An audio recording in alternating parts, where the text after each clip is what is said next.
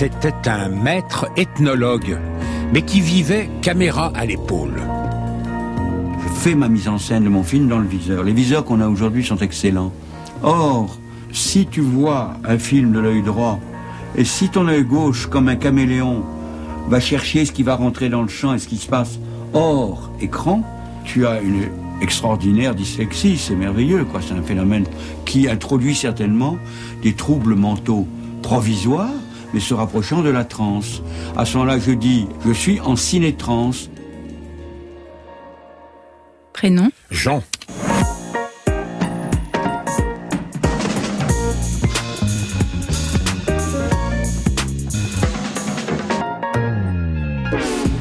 Nom Rouche. Date de naissance 31 mai 1917, fils de Luce et Jules Rouche, qui l'initient tous les deux au voyage et à toutes les curiosités.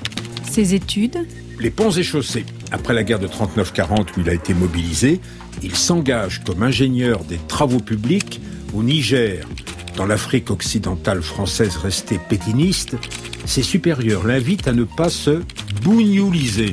Ses débuts dans l'ethnologie Et ben quand une douzaine de ses manœuvres meurent dans un accident dont leurs camarades disent qu'il a été provoqué par le génie du tonnerre, il commence à comprendre l'importance des mythes et des rituels. Et ses débuts dans le cinéma Et bien à ce moment-là, et puis dès l'expédition de neuf mois qu'il mène ensuite jusqu'aux sources du fleuve Niger, qui sera désormais son apanage. Il est l'un des inventeurs du cinéma ethnographique comme du cinéma vérité. A-t-il une profession officielle? Chercheur au CNRS, Jean-Luc Godard dira Chargé de recherche au Musée de l'Homme, y a-t-il un plus beau titre Avec ses méthodes de tournage légères, puisqu'on cite Godard, il est d'ailleurs un des initiateurs de la nouvelle vague. Quelles sont ses œuvres principales? A tout un bloc consacré au rite, mais un autre pan de son travail est voué aux migrations. En Afrique de l'Ouest, avec son film peut-être le plus célèbre, Les Maîtres Fous, qui décrivent un rituel extrême auquel se livrent les migrants du Niger qui sont allés travailler au Ghana. C'est une tentative de subvertir l'ordre issu de la colonisation. Mais Rouge tourne aussi dans sa tribu, et notamment Chronique d'un été, Et sa mort en mission, toujours, au Niger, dans un accident de la route. En février 2004, il est enterré au cimetière chrétien de Niamey. France Inter. Intelligence, service. Jean Lebrun. Sachez, monsieur Lebrun, que tout ce que vous dites est enregistré. Et pour commencer, pouvez-vous nous donner des éléments qui expliquent l'ouverture de ce dossier? Je vous écoute. Le Mali, le Niger, les alentours du lac Tchad, c'est les zones qu'a traversées en tous sens Jean Rouche et elles coïncident avec les territoires du djihad sahélien d'aujourd'hui. Alors sa vie, certes, s'est déroulée dans une autre période, la fin de la colonisation, puis les indépendances, enfin des périodes qui n'étaient pas nécessairement harmonieuses non plus. Au fond, Jean Rouche ne s'est jamais laissé prendre par les moments de tranquillité trompeuse. Ses films tournaient à un rythme rapide, forêt, profond. Il pénétrait des rituels qu'il ne considérait pas comme immobiles. La tradition, pour lui, c'était aussi fabrication contemporaine. Et les temps que vivaient ses amis noirs qui travaillaient avec lui, c'étaient ceux des migrations à grande échelle et de l'urbanisation à marche forcée, loin de Rouche les stéréotypes d'une Afrique immobile. Et quand il tournait en France, c'était dans un style qui tenait à la fois des vieilles lettres persanes de Montesquieu, de la nouvelle vague qu'on a cité déjà, et du cinéma vérité dont il est l'un des inventeurs. Je note. Mais peut-on reprendre les choses depuis le début et revenir aux origines de Jean Rouche Monsieur Lebrun? Si vous voulez parler de la famille, sachez que elle était au confluent de l'art par sa mère, de la science par son père.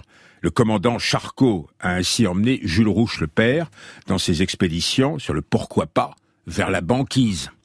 Et le cinéma, direz-vous? Eh ben, Il a vu en même temps, le jeune Jean, les films de Tarzan et de Charlot et Nanook du grand Robert Flaherty. Flaherty qui n'hésitait pas à filmer une chasse aux phoques alors que le phoque était déjà mort. Et alors, euh, ce qui n'est pas réel n'est pas nécessairement faux. La frontière entre fiction et documentaire elle est poreuse et ce sera une des recherches de Jean Rouche.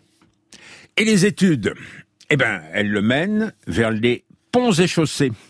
Et les ponts et chaussées, après la mobilisation en 39, la défaite en 40, vers l'Afrique, parce qu'il cherche à aller vers un monde qui l'éloignerait de l'occupation. Niamey, c'était rien, c'était le bout du monde. Une petite bourgade sans rien. Il y avait des bâtiments d'architecture coloniale, mais ça faisait un peu le, casino de la plage après le mois d'octobre, tu vois, quand les grands vents sont arrivés, qu'il n'y a plus personne, il n'y a plus, a pas de raison d'être là. Alors le côté qui m'a le plus étonné, en même temps terriblement choqué dès le départ, le gouverneur était un gouverneur militaire qui s'appelait Falvy, et qui m'a dit, euh, Vous avez fait la guerre, tenez-vous prêts, car on va envahir le Nigeria. La guerre contre ces salauds d'anglais n'est pas terminée, etc.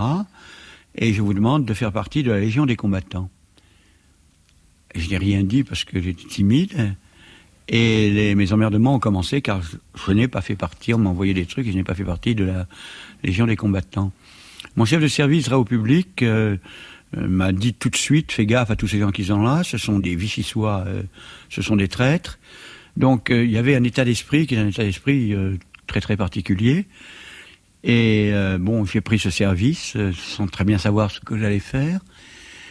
Et j'étais responsable de la construction de deux routes fédérales la route de, euh, Niamey à Ouagadougou, j'allais jusqu'à Fadan-Gourmaf, et l'autre route était la route que j'avais prise, la route euh, Niamey-Gao. Et euh, c'est peut-être pour cela que j'ai commencé à m'intéresser à ces gens. Au mois d'août 1942, je reçois un télégramme lettre de Pagnouf, un chef de chantier qui était à Gangel, à 10 km sur la route de Niamey à Fadan-Gourma, sur la route de l'Ouest, une lettre qui était conçue dans les termes de l'époque. Monsieur le ingénieur, j'ai l'honneur de vous faire savoir que le Dongo a tué dix manœuvres sur le chantier du point kilométrique 10. Le Dongo, c'est le tonnerre. La foudre avait tué dix manœuvres. Je reçois cette lettre et je reçois ça dans mon bureau. Et je m'adresse aux, Nigériens qui étaient là. Je leur demande ce qu'il faut faire. Disent, aïe, ça ne nous regarde pas, la foudre c'est maudit, on ne peut rien faire. Et à ce moment-là, il y a une petite voix qui part d'à côté. C'était un des nouveaux contrôleurs euh, de, de manœuvre, d'Amourezika, qui a dit que je connaissais parce qu'il était pêcheur et qu'il venait nager. Il nageait dans le Niger où j'allais nager. Et qui me dit, mais euh, ma grand-mère peut faire la chose cette, donc, cette grand-mère, en fait, elle a la maîtrise, elle, préside en fait au rituel Sorco, parce que les pêcheurs Sorco sont les populations qui habitent le long du fleuve à cet endroit-là. L'anthropologue Brice Saounou, il a travaillé avec Jean Rouche jusque dans les dernières années et souvent entendu le récit des premières années en Afrique. Et il fait venir cette dame, cette dame arrive avec les batteurs de calebasse, les danseurs de possession, et quelqu'un va à rentrer en transe. Et pourquoi cette transe C'est pour installer une communication interrogée la foudre et Dongo, les deux, pourquoi avez-vous tué ces manœuvres? Et là, la personne possédée par le dieu répond et explique les raisons de ces divers foudroiements. Euh, Rouge est mise en accusation. Euh, tu construis tes routes sur euh, ou tes chemins sur mes terres depuis que tu es arrivé, depuis plusieurs mois. Tu n'as pas cherché à me voir, tu ne m'as pas demandé ma permission et vous, avez envahi mon terrain pour te punir, donc, euh, ou pour vous punir de cela, j'ai tué ces manœuvres. Alors, ce jeune homme, jeune ingénieur, il est effaré, il est terrifié, mais en même temps, il est fasciné par ce qu'il voit, ce qu'il entend, l'explication qui est donnée. Et c'est ce qu'il appelle sa première inquiétude ethnographique. Donc, inquiet de tout cela, il s'est dit ce que je viens de voir et d'entendre là, il est impossible que j'aille le raconter, qu'on me croit. Je pense qu'il faudra faire des films, il faudra enregistrer cela pour mieux étudier cela et mieux comprendre ce que c'est. Rouche attendait le moment de rejoindre la France libre. C'est chose faite quand celle-ci récupère enfin l'Afrique occidentale française. Et en 1944, Rouge participera au débarquement en Provence. Mais ensuite, c'est le plus tôt possible le retour sur le continent noir, avec son ami Damourezika, découvert sur le bord du fleuve Niger, et aussi un autre compère noir, l'âme, et en compagnie de deux Français, Ponty et Sauvy, il mène en 46-47 une expédition qui rejoindra les sources du Niger. Il rapporte des images que le patron des actualités cinématographiques se propose de monter pour les programmer avant les longs métrages dans les salles de cinéma. Alors le patron des actualités cinématographiques, c'est Claude Aziz. Claude Aziz me dit oui, ça marche. Ça marche, ça m'intéresse. il me dit oui, mais voilà, l'inconvénient qu'il y a, c'est que vous n'avez pas de son. Le film est muet, il est mal foutu de temps en temps, ça manque un peu d'animaux. Euh, nous avons des stock shots. On va l'agrandir en 35 mm, on pourra le sonoriser. Alors je vous fais un contrat. Euh, je vous propose 60% sur les recettes, ce qui était énorme. C'est énorme. Hein 60% sur les recettes, mais vous n'avez aucun droit. Le final cut nous appartient, comme aux États-Unis. Vous nous donnez les textes qui permettent d'établir le commentaire. Si vous avez des éléments de musique, si vous voyez quelque chose qui peut marcher, nous le mettons. Mais nous nous réservons le droit de monter le film comme nous l'entendons, de lui trouver son titre et euh, de le monter, de le commenter. Il fera 10 minutes. Bon, euh, qu'est-ce qu'on va dire hein? Nous, on démarrait là-dedans, on avait un, un, film qui allait sortir, donc on, bien sûr, on accepte. Et ainsi, ils sortent un film de, de Jean Rouge, Jean Sauvy, Pierre Ponty, au pays des mages noirs, ce qui dit tout. il monte le film, il a grandi 135, c'est le premier film à grandi en France.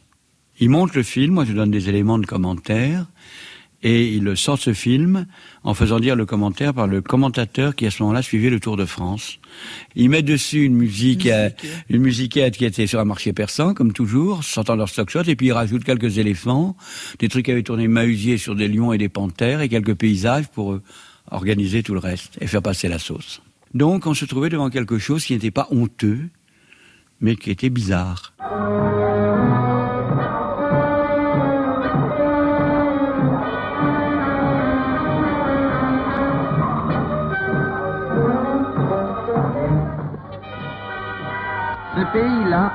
C'est cette partie de l'Afrique noire qui longe le Niger entre Gao et Niamey. Le long du gigantesque courant s'étend cette savane pleine de drames et de mystères où les éléphants broutent les clairières, où chaque coin de forêt abrite un fauve prêt à bondir une harde en quête de nouvelles pâtures.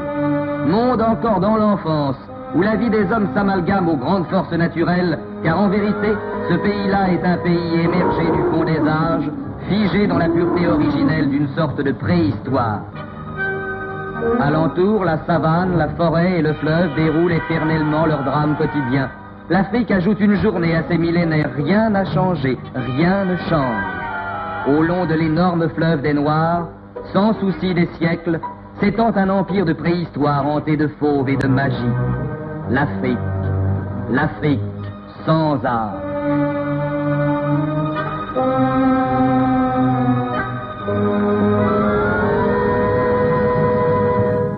Ces amis africains ne se reconnaîtront pas nécessairement dans ce portrait de l'Afrique immobile et Rouge comprend qu'il sera préférable dorénavant de travailler avec des interlocuteurs euh, qui saisissent mieux ce qu'il faut entreprendre.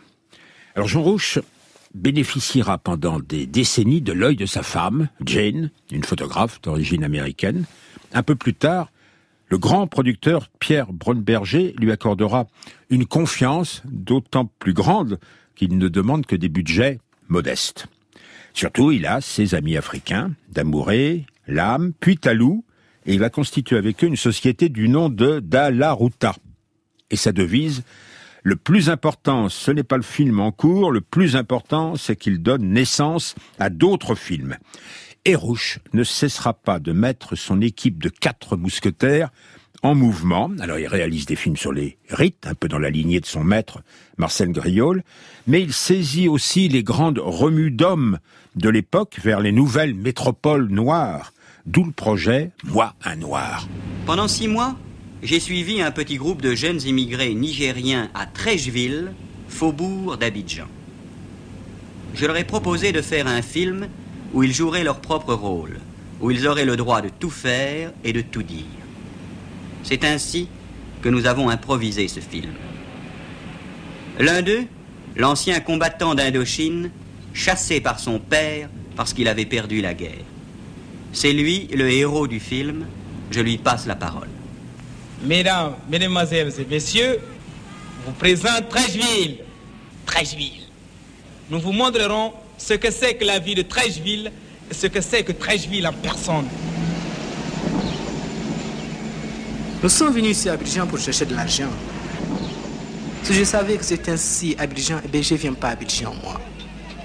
Parce que j'en ai marre, moi, de vivre toujours manœuvre, manœuvre, manœuvre, n'être rien que manœuvre. Rien que cette mauvaise vie, mon vieux. Si je savais que c'est ainsi que je vais vivre à être rien que manœuvre journalier, ben merde. Puis merci. Abidjan est bien, paraît-il. Il faut maintenant rentrer dans la vedette. Dans les 25 francs que j'ai, il faut encore ôter 5 francs. Il me restera que 20 francs pour acheter Akeke et avocat. Ah mais mon Dieu, que la vie est compliquée, que c'est triste. Il y a d'autres qui sont bien logés, qui sont bien nourris et qui habitent même près de Dieu parce qu'ils habitent à deux étages peut-être même. Et moi, j'habite de l'autre côté. J'habite à Trècheville et nous sommes logés dans des cases, dans des maisons euh, et qui ne sont pas bien faites comme celles des autres. Nos vies sont différentes. Je descends de la vedette et je m'en vais vers Trècheville. Trècheville. Oui, voilà Trècheville.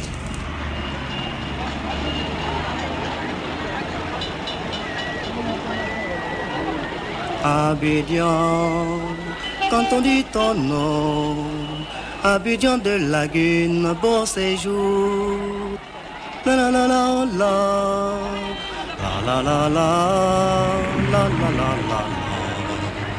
Et les marchés, les marchés à 8 heures, Abidjan de lagune, beau séjour.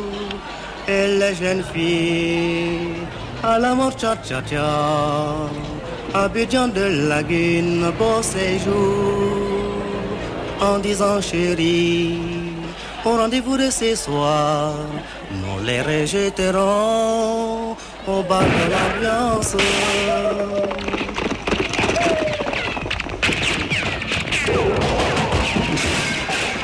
Oh, encore un accident. Il y a toujours des accidents à Trècheville.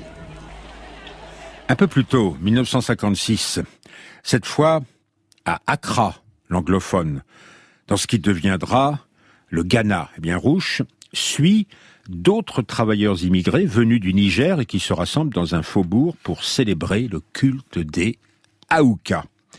Les Aouka, ce sont des génies qui viennent de surgir de ce nouveau monde que constitue l'émigration interafricaine. Et ils sont redoutables. Talou, L'un des compagnons de Rouge va d'ailleurs l'apprendre à ses dépens, qui sera un moment possédé par eux. Alors si Aouka porte des titres issus de la colonisation, gouverneur, commandant, caporal de la garde, et il procède à un cérémonial, à un moment clé de celui-ci, ils tiennent conférence pour décider du sacrifice aux allures de sacrilège d'un chien. Ce qu'ils attendent, c'est un chien. Pourquoi un chien Parce que justement, c'est un interdit alimentaire total. Si les Haouka tuent et mangent un chien, ils montreront qu'ils sont plus forts que les autres hommes noirs ou blancs. On prépare les fusils, les écharpes rouges de commandement. Et tout est rassemblé autour de l'autel du sacrifice. Alors, la danse commence. C'est Muntieba qui ouvre la danse, car il faut que tous les Haouka soient possédés. Les sentinelles entourent les danseurs. Ils tiennent les fusils de bois ou des cravaches faites avec des courroies de ventilateurs de camions.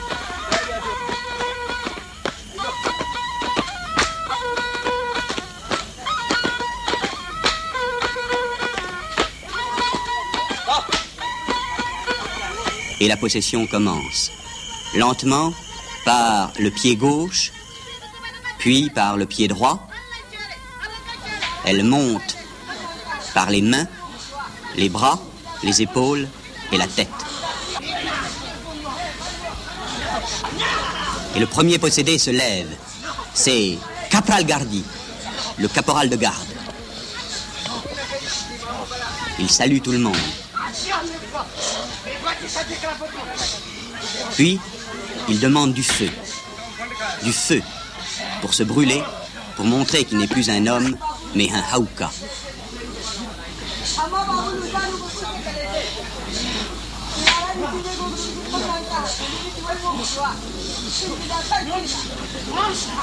Le caporal de garde vient aider le gouverneur. Et le gouverneur réunit une nouvelle conférence de la table ronde. C'est la conférence du chien. Tous les Haoukas maintenant sont venus. Il faut sacrifier le chien, il faut le manger. Mais la bête est à peine égorgée que des Haoukas se précipitent pour boire directement le sang à la gorge ou pour lécher la pierre.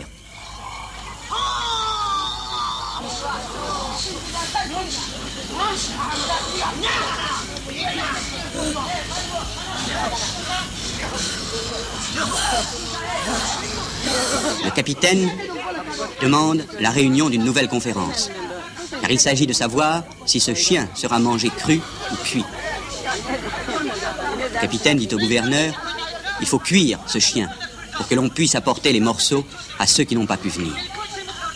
Dès que la marmite est bouillante, les Aoukas qui ne craignent ni le feu ni l'eau bouillante plongent leurs mains directement dans le chaudron pour prendre les morceaux de chien. Le méchant commandant le meilleur morceau, la tête. Une première euh, projection de cette longue séance nocturne, le film s'intitulera Les Maîtres Fous, est organisée sans support sonore brut de décoffrage au Musée de l'Homme. Et les réactions sont à la mesure de la violence du film. Certains y perçoivent une dévalorisation insupportable des Africains, et Marcel Griot, le maître de Rouge, est outré. Il recommande qu'on brûle les bobines. A-t-il perçu le contenu anticolonial explosif de ces maîtres fous? Parce que le jeu de ceux-ci, est-ce qu'il n'est pas le reflet inversé de notre colonisation? Qui est fou?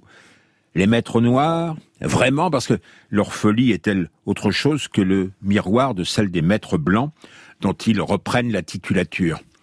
L'anthropologue Brice Aounou, toujours. Rouge m'a toujours dit Les Maîtres Fous, c'est le premier film anticolonial que j'ai fait. Et euh, je me joins à lui pour dire oui. Vous savez, dans Les Maîtres Fous, l'idée est la suivante, c'est pas très compliqué. Il suit les Nigériens qui vont vers le Ghana. Et les rituels qu'ils font, ils sont possédés par des dieux nouveaux qui n'ont plus rien à voir avec les dieux traditionnels, les dieux de la nature, mais c'est les dieux de la force, les dieux de l'Occident. Autrement dit, le colon comme Dieu dans ces, diverses expressions. Et euh, voilà. Donc c'était une forme pour une forme pour eux de dénoncer d'une part d'encaisser le choc colonial pour ces maîtres fous là et qui parlaient en fait de nous occidentaux. C'était ça la question. Donc il fallait avoir des lunettes, je dirais fines ou grossissantes pour comprendre le travail de Rouge.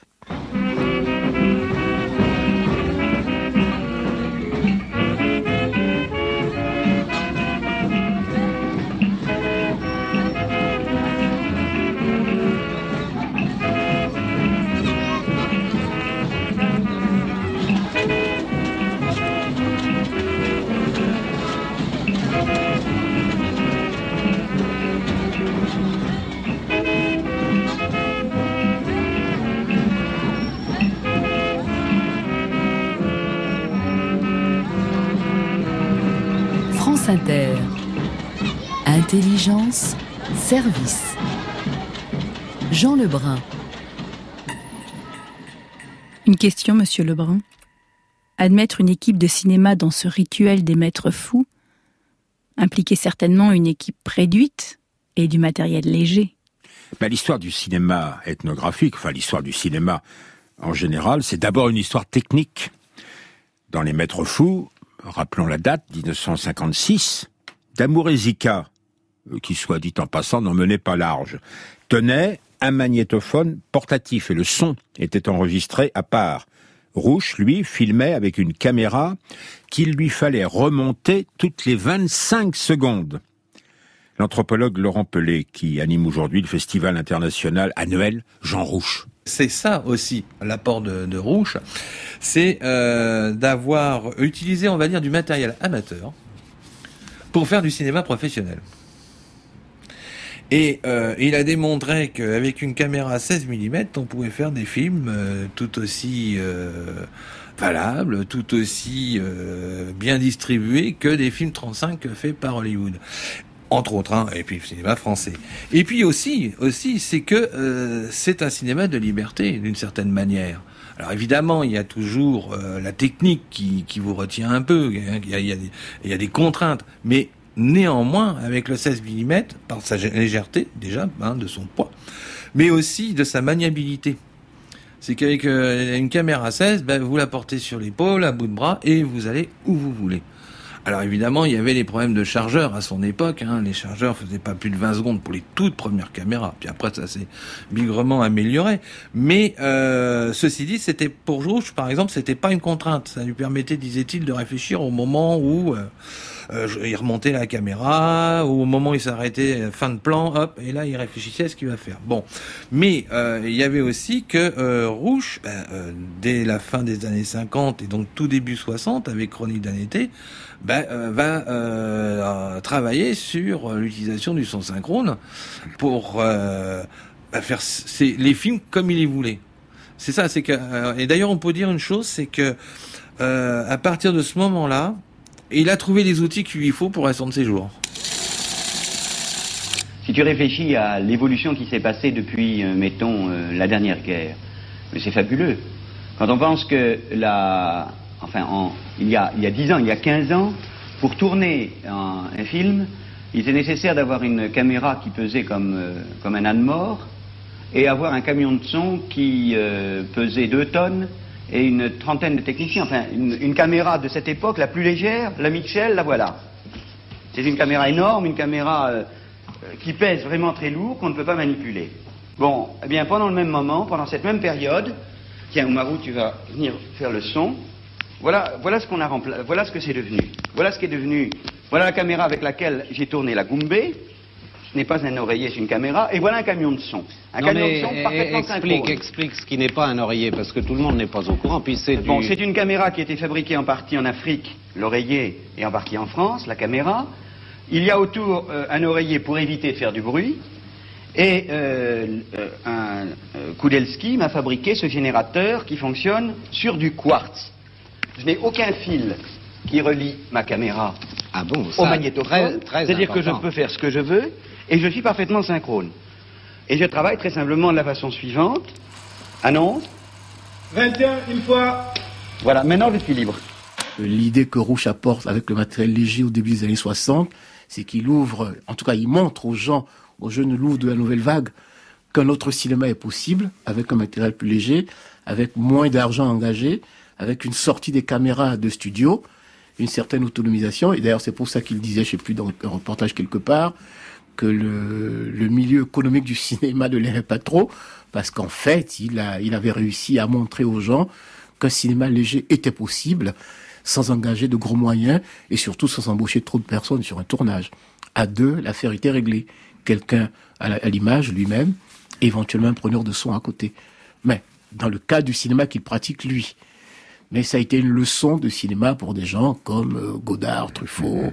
Quand Truffaut voit cela, et Godard aussi, ils ont la réponse pour euh, leur film euh, à bout de souffle, euh, les 400 coups. Et c'est ainsi que Rouche va intervenir en France selon les méthodes qu'il a largement inventées de la nouvelle vague.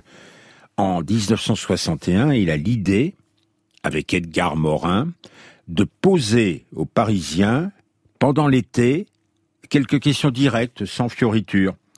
On entendait Laurent Pelé citer Chronique d'un été. Outre Morin, ce film va réunir, il ne manquait pas de flair, Rouche, le jeune Régis Debray ou Marceline Loridan. Tu ne sais pas les questions qu'on va te poser. Nous-mêmes, euh, très précisément, on ne sait pas non plus ce qu'on veut faire avec Rouge. C'est un film sur l'idée suivante. Comment vis-tu? Comment vis-tu? On commence par toi. Mais après, on va s'adresser à d'autres. Comment vis-tu Ça veut dire comment est-ce que tu te débrouilles avec la vie. Et, puisqu'il faut commencer, Que faites-vous toute la journée? Par exemple, quand vous levez le matin, que faites-vous? En général, je travaille. Quel travail? Euh, Je fais des enquêtes de psychosociologie dans une boîte euh, de psychosociologie appliquée. Mon travail est de faire des interviews, d'analyser ces interviews, éventuellement euh, en faire les synthèses. Ce qui m'absorbe quand même pas mal euh, de temps, je crois. Cela vous intéresse? Non, pas du tout. Lorsque euh, vous sortez dans la rue le matin, Oui. est-ce que vous avez l'idée de ce que vous allez faire dans la journée? Écoutez, il arrive des fois quand je sors dans la rue le matin que j'ai des choses à faire, mais il n'est absolument pas certain que je les fasse. Et puis, euh, pour moi, l'aventure est toujours au coin de la rue. Et si on vous demandait d'aller dans la rue et de poser à des inconnus la question Êtes-vous heureux? Vous iriez?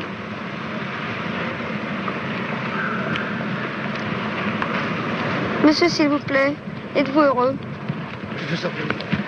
Il a dit qu'est-ce que ça peut vous foutre? S'il vous plaît, et- êtes-vous heureux? N'ayez pas, N'ayez pas peur, on ne veut pas vous faire de mal. C'est parce que vous appelez heureuse. Heureuse, je suis heureuse en ménage, oui. Non, madame. Je vous en prie, Soyez mais gentil avec nous, ça se voit. Ça se voit. pas sur la figure. Si, mon Si vous avez un visage très clair. Alors je suis heureuse. Heureuse de vivre, malgré que j'ai 60 ans. Vous avez 60 ans? Oui, et que je fais 20 km tous les jours pour venir travailler à Paris. Je suis contente d'avoir la santé et un mari gentil. Ça dépend. Ça dépend de quoi? Ça dépend sur quoi? Vous savez, question d'argent, non. On n'est jamais heureux quand on est ouvrier. Et des fois, j'ai bien des misères. Oui. Vous n'êtes quand même pas malheureux. J'ai perdu ma soeur, Aïe. 44 ans. Oui, ma chère. Et je suis bien embêté, croyez-moi. Et maintenant, je ne cherche pas à comprendre. Êtes-vous heureuse? Oui, très heureuse. Oui. Et vous, mademoiselle? Moi aussi, bien sûr. Nous sommes jeunes et il fait beau. Un jour, j'étais avec lui, nous parlions, et il me dit, il avait vu des caméramens qui étaient en train de tourner à la sortie d'un métro. Et il me dit, regarde, voilà ce que j'ai inventé.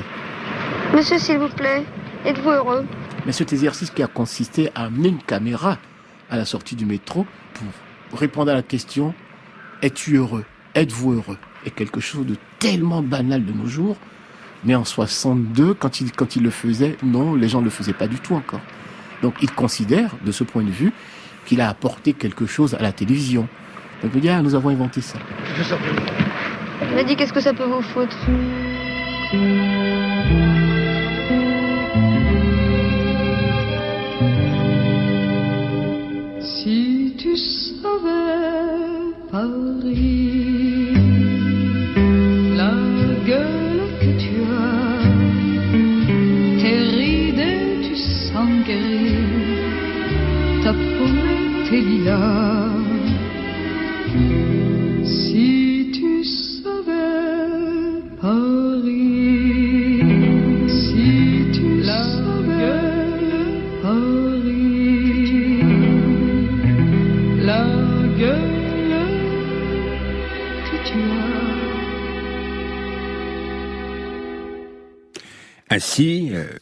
Rouge n'a jamais rompu avec Paris, ne serait-ce que pour garder le lien avec le CNRS et le musée de l'homme.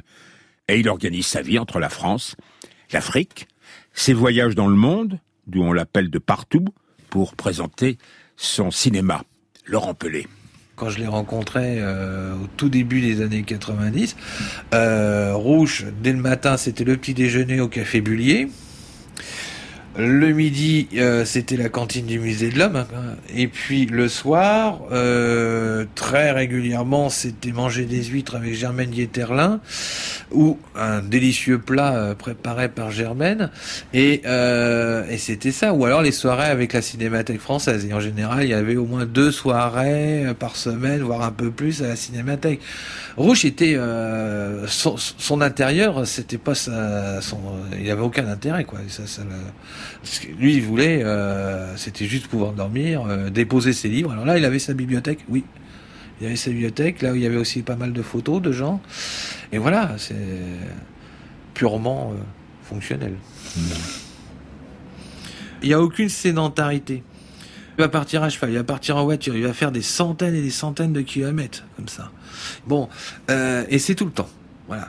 Et, euh, et Rouche, euh, je pense que c'est aussi, c'était la même chose par rapport au comité du film, par rapport au musée de l'homme, par rapport au CNRS, c'est que ben, on, restait jamais très longtemps pour ne pas être ennuyé par le quotidien.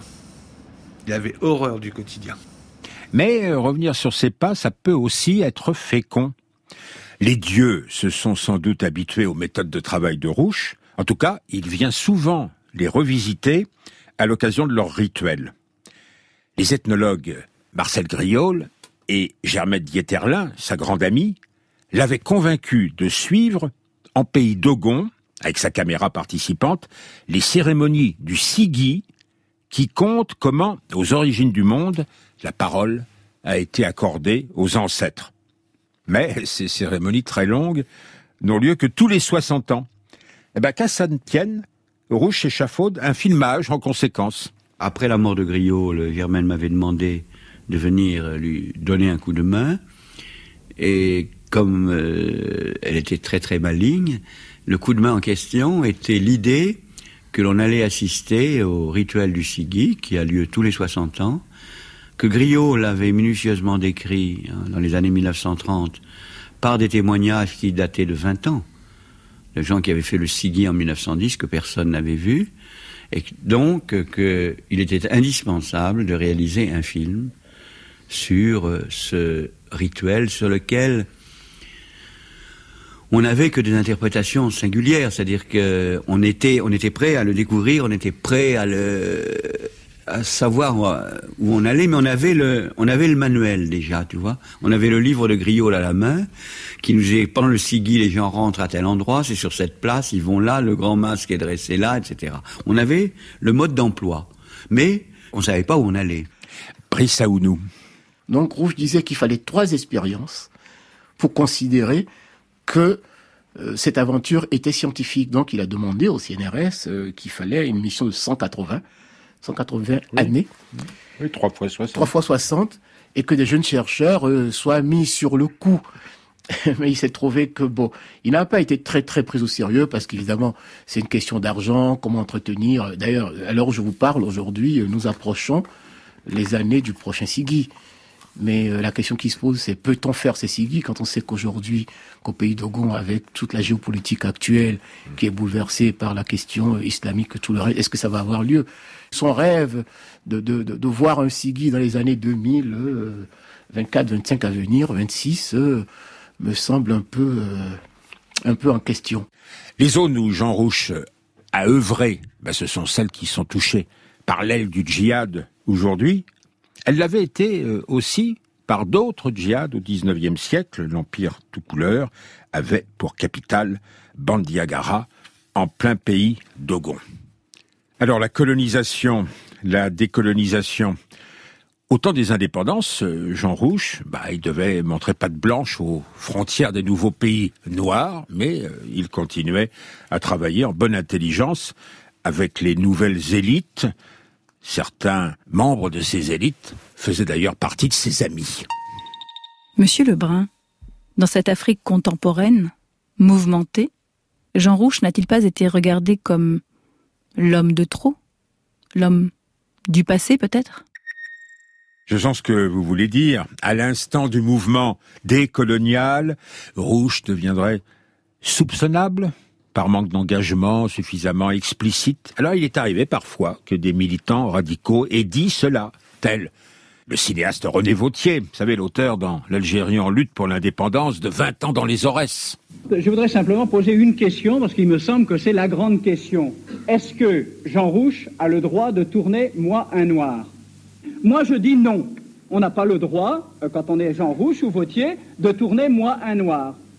Mais qui tourne Moi Jean Rouche Moi, je crois que le rôle que nous avons modestement, c'est d'être des enregistreurs de ces cultures en voie de disparition, et que le fait que quelqu'un d'autre euh, s'y intéresse, déjà nous leur donnons une dignité, et que c'est les autres, c'est-à-dire la génération qui viendra, qui aura le pouvoir de, de plonger dans nos archives audiovisuelles pour avoir une image, bien sûr, une image de ce que voyait un blanc, mais qui sera une référence essentielle pour essayer de retrouver ce que c'est que sa propre culture. Enfin, si tu veux, pour moi, le monde euh, qui vient, c'est un monde divers, un monde pluriel dans lequel il y aura plusieurs systèmes de pensée.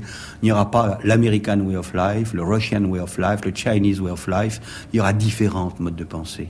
Et que c'est justement de cette diversité, avec cette diversité, qu'on pourra fabriquer le monde. Sans ça, c'est pas la peine, il n'y a plus qu'à suicider. En tout cas, ses actes plaidant encore mieux pour lui que toutes les paroles, Jean Rouche n'a cessé de défendre la possibilité d'un cinéma africain en dépit de toutes les difficultés économiques. Il n'y a quasiment plus de salles de cinéma au Niger. Ça ne signifie pas qu'on n'y fasse pas de cinéma. Rouche a pratiqué l'ethnologie partagée, euh, mais aussi l'ethnologie renversée. Et nombreux sont les projets qui ont emmené sa fine équipe d'Africains observer les mœurs, décidément étranges, des Européens. Ainsi, a-t-on vu Damour Zika interroger les Vénitiens, qu'il jugeait inconscients de vivre dans l'eau, alors qu'ils ne disposaient pas de nageoires, ou les Parisiens qu'il trouvait bien taiseux. Comment vous vous appelez? Armel, pourquoi Quel âge vous avez 24 ans. Vos parents sont d'ici Oui. Et vous-même, vous êtes d'ici Oui. Très bien. Voilà. Alors, attendez. Baissez les bras. Soulevez un peu les bras. Parfait. Je me carré. Merci bien. Pourquoi vous faites ça Eh bien, je fais ça surtout c'est parce que les Parisiens ne sont pas sous-alimentés. C'est pour voir le poids, monsieur. Ah bon Voilà, voilà, voilà, voilà, voilà. Vous êtes magnifique, vous êtes assez gros, très bien. C'est c'est- c'est- c'est parfait. Monsieur, je vais prendre mon- vos mesures si ça ne vous dérange pas. Pourquoi? Mais monsieur, je suis étudiant, je, suis, je fais de l'anthropologie. cette histoire-là Il me manque une mesure pour avoir mon diplôme, s'il vous plaît. Vous avez votre carte? Euh, le cap de quoi? Je ne sais pas, moi, vous êtes Cap de étudiant. quoi? Bon, au revoir, monsieur, je n'ai pas affaire. hein. Non, mais écoutez. J'ai euh, pas affaire à un Non, non, mais ça fait rien, mais. 32, 42, 27, 54, 18, 17, 16. Mais en réalité, ces Parisiens, ils ne sont pas beaux. hein, Ils sont trop... D'abord, ils sont trop petits, puis ils ne sont pas tellement gros. Ils sont vilains, avec des, des grosses jambes. Ça ne vaut rien. J'ai 22 ans. Vous êtes de Paris? Oui vos, vos parents aussi? Oui, oui, mon père et ma mère. Ah bon, est-ce que je peux voir vos dents un peu, s'il vous plaît? Mes dents? Pourquoi? Oui. Euh, je suis euh, euh, ethnologue. Alors je vois les dents. Il me reste juste euh, les dents d'une demoiselle pour avoir mon diplôme. Alors je crois que vous n'allez pas refuser. Non, si Ah, vous bon. voulez. Ouvrez, je vais voir le nombre de dents foutues. Oh là là.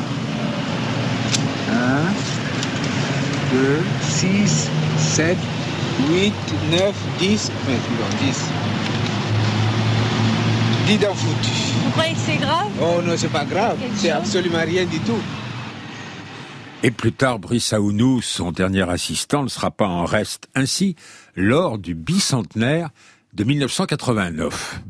On a demandé une permission pour aller sur la tombe de Napoléon aux Invalides. Rouge a demandé une permission parce qu'il a dit qu'il voudrait faire un sacrifice haïtien sur la tombe de Napoléon avec un poulet à égorger. Euh, aux grandes dames donc de ceux qui donnent les autorisations, vous vous imaginez, le dôme des Invalides a été rénové cette année-là, on avait remis dessus des feuilles d'or, et Napoléon Bonaparte avec sa stature, vous imaginez faire un rituel vaudou sur la tombe de Napoléon, c'est c'est inadmissible. Bon, alors, euh, ce qui s'est passé, c'est que Rouge m'a demandé, il m'a dit, peux-tu trouver des Haïtiens? Je dis, oui, il y en a à Paris. Donc Paula Clermont-Payan, qui est une comédienne et dramaturge haïtienne, vient avec une de ses collègues, Florencia Pierre, et des tambourinaires, et on trouve un poulet, et on prend un rouge, donc demande à ce qu'on apporte un grand miroir, et on va place des Invalides. Donc à défaut d'entrer donc aux Invalides pour euh, nous rendre sur la tombe de Napoléon, on installe un grand miroir place des Invalides, et nous avions dans le reflet du miroir le dôme donc du le dôme le dôme des Invalides. Et quand le rituel a lieu et que le poulet est égorgé, c'est sur ce miroir-là, qui reflète le dôme des Invalides, que le sang du poulet est versé. Donc, quand on fait de l'ethnologie, on comprend tout de suite qu'on est dans les logiques symboliques. Pour l'image, c'était très, intéressant. En même temps, Rouge a imaginé ce rituel et les Haïtiens ont joué en plein été, au mois de juillet, du tambour place des Invalides. Alors, ce qui, ce qui est intéressant, c'est que pendant que le rituel se déroulait, arrive un chien, et le chien frôle le miroir et repart vite. Et le maître du chien arrive. Le maître du chien, c'est une dame qui promenait son chien. Il se trouve que cette dame nous interpelle une fois que Rouge a coupé, a arrêté de filmer. Elle dit, je suis à la mairie de Paris, la personne qui donne des autorisations de tournage. Avez-vous une autorisation pour tourner? C'était en 1989. Rouge euh, va travailler en s'amusant toujours pendant 15 ans encore. À 86 ans, il est en expédition au Niger, 2004, quand, prenant une route qu'il n'aurait pas dû emprunter, il trouve la mort. Rouche a laissé quantité de films inachevés, comme autant de pistes précieuses, de promesses. On les retrouve dans ces extraordinaires archives qui n'ont pas fini d'être explorées. Brice Aounou. Euh, je sais par exemple qu'il y a chez Rouge des, films qui n'ont pas été faits. Parce qu'il rêvait, beaucoup à voix haute aussi. Hein. Par exemple, il a rêvé longtemps de faire un film, Place du Trocadéro, à côté du musée de l'Homme. C'est quand il voyait les vendeurs africains qui traversaient la place avec leurs bibelots, qui proposaient aux touristes de, des tours Eiffel en, en plastique ou en, en, métal, etc. Il rêvait de faire un film qui était le suivant, par exemple, parce que souvent ces gens étaient pris en chasse par, euh, par la police fait son travail. La police voudrait que la place soit dégagée. Et donc ces gens euh, importunaient les, les touristes. Et Roche rêvait de faire le film suivant. Un vendeur africain essaye de vendre un, bibelot à, à, un touriste et il est pris en chasse par un policier qui le course et il trébuche et sur les marches et se casse la tête au niveau de la plaque qui est posée sur la place, qui était une place que François Mitterrand avait posée, je crois. Et sa tête tombe près de la place, place des droits de l'homme, et son sang coule. Il voulait faire ce film court là, par exemple.